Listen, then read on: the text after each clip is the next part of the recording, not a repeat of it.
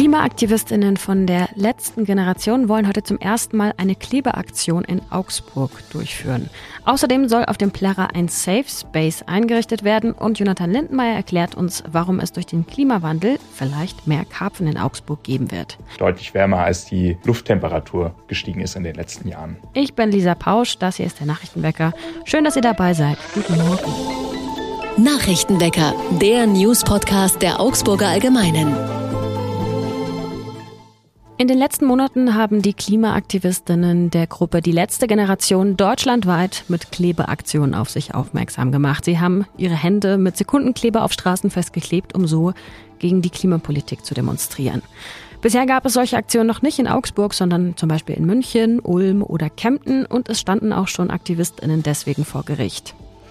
Das ändert sich nun. Heute, also am Freitag, wollen sich AktivistInnen mit Sekundenkleber an einer Augsburger Straße festkleben. Wo genau ist noch nicht bekannt. Mit der Aktion wollen sie nach eigenen Angaben gegen die Untätigkeit der Bundesregierung beim Klimaschutz protestieren. Und alle Interessierte haben auch die Möglichkeit, sich mit den Aktivistinnen auszutauschen, auch zum Beispiel über die Form des Protests. Ab 15 Uhr, also am Nachmittag, lädt die letzte Generation zu einem Picknick in der Nähe der Uni. Der Plärrer soll sicherer werden. Nach dem Vorbild des Münchner Oktoberfests soll es nun auch auf dem Augsburger Plärrer einen Safe Space geben, also einen Anlaufpunkt für Menschen, die sich nicht wohlfühlen oder zum Beispiel Hilfe brauchen. Eingerichtet werden soll diese Anlaufstelle in der Plärrerwache, da wo auch Rettungsdienst, Polizei und Streetworkerinnen sitzen. Beantragt hatte das Projekt die Sozialfraktion. Man wolle so das subjektive Sicherheitsempfinden auf dem Plärrer steigern. MitarbeiterInnen können einem dann zum Beispiel auch dabei helfen, den Heimweg sicher zu finden.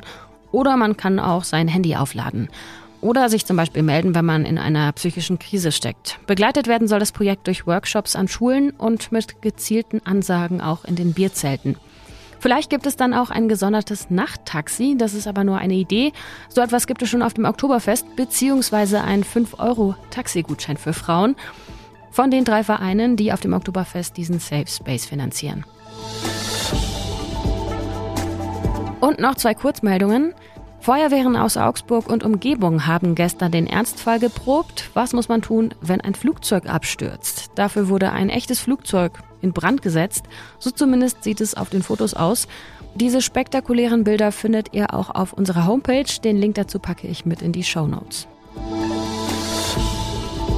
Und die Polizei sucht eine Person, die in der Ulmer Straße Geld verloren hat. Eine Frau hat am Dienstag auf dem Gehweg dort mehrere Geldscheine gefunden und sie bei der Polizei abgegeben. Bevor ihr jetzt hier ich schreit, äh, müsst ihr wahrscheinlich wissen, wie viele Scheine das waren und welchen Wert sie hatten. Ich nehme an, deswegen ist diese Information nicht bekannt. Meldet euch, falls ihr es seid, bei der Inspektion Augsburg 6. Die Telefonnummer findet ihr in den Show Notes. Und wir schauen auf das Wetter für heute und fürs Wochenende. Heute ist es ein bisschen ungemütlich. Es fällt immer wieder Regen. Am Nachmittag könnte es auch Gewitter geben.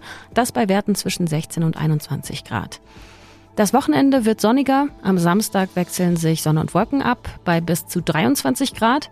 Der Sonntag wird sonnig, vor allem am Nachmittag und auch bis zum Abend bei Werten bis 25 Grad. Der Nordatlantik, der hat ja einen großen Einfluss auf das Wetter hier in Europa. Der ist in diesem Jahr aber ein halbes Grad wärmer als jemals zuvor in dieser Jahreszeit. Die Nachricht gab es ja schon vor ein paar Wochen.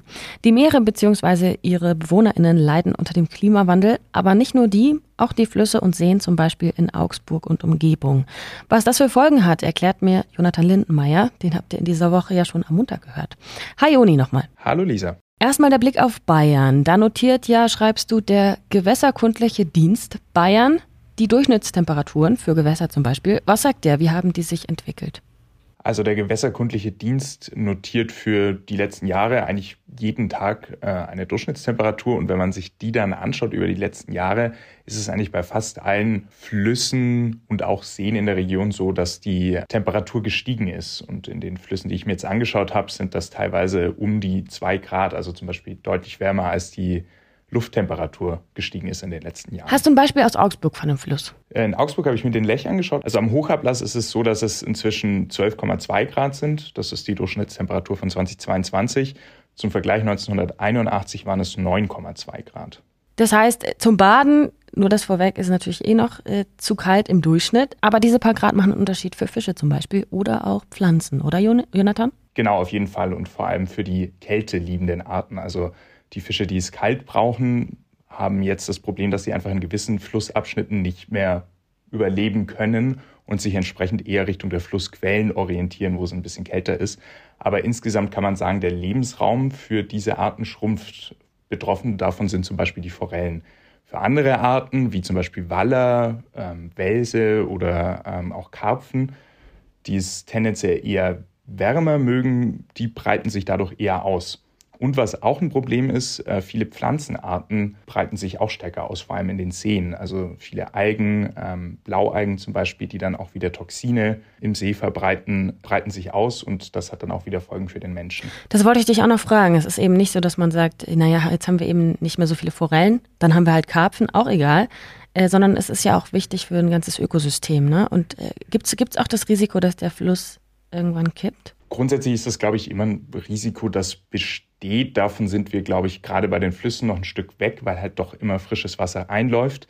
Problematisch ist es eben häufig an den Staustufen, weil dort das Wasser steht, ähm, weil es dann, gerade wenn es warm wird, auch noch absinkt und sich dadurch das Wasser auch wieder eigentlich noch stärker dann dadurch erhitzt. Also es bedingt sich immer alles gegenseitig.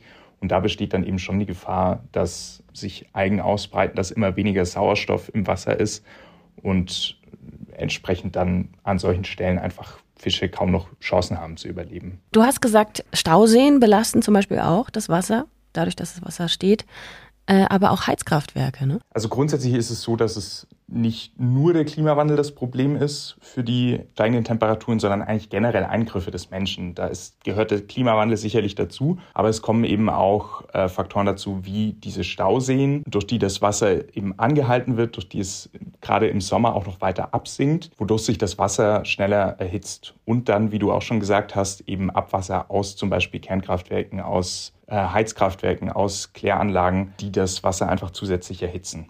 Bayern möchte bis 2027 600 Millionen Euro für saubere Gewässer investieren. Wie soll das konkret aussehen?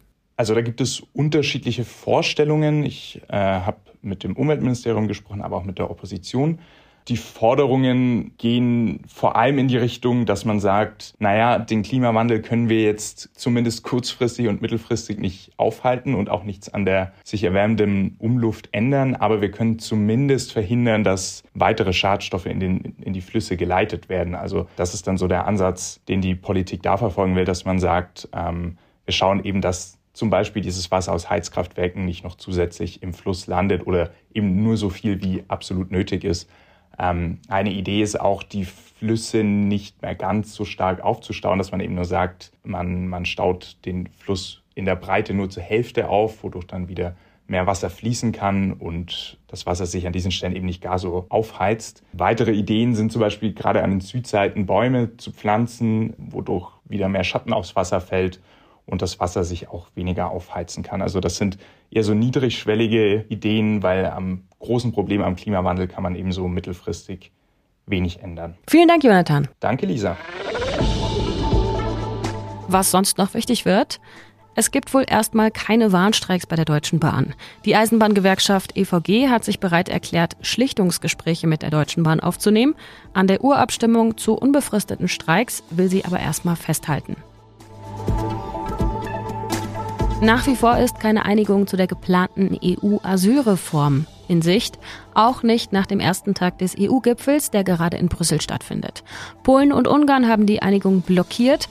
Polen fordert, dass jedes Land selbst entscheiden soll, wie es Länder mit besonders vielen Migrantinnen unterstützen soll.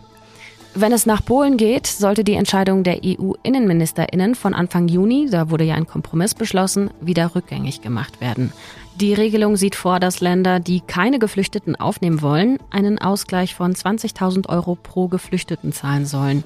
Polen hat mehr als eine Million Menschen aus der Ukraine aufgenommen und weigert sich seit langem, Geflüchtete aufzunehmen, die über Italien oder Griechenland zum Beispiel in die EU kommen.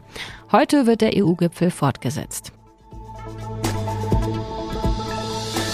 Und zum Abschluss heute ein Veranstaltungstipp. Ja, es ist auch jenseits der Sommernächte noch einiges los.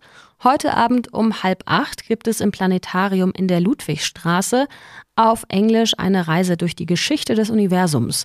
Vom Big Bang zur Entstehung der Planeten und dann der Menschen. 14 Billionen Jahre zusammengefasst auf ein Jahr und erzählt in einer Stunde. Ab sofort gibt es immer am letzten Freitag im Monat eine der Planetarien-Shows in englischer Sprache.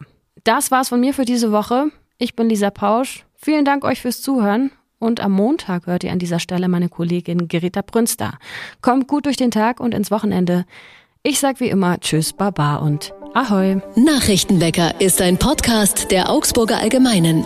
Alles, was in Augsburg wichtig ist, findet ihr auch in den Show Notes und auf augsburger-allgemeine.de.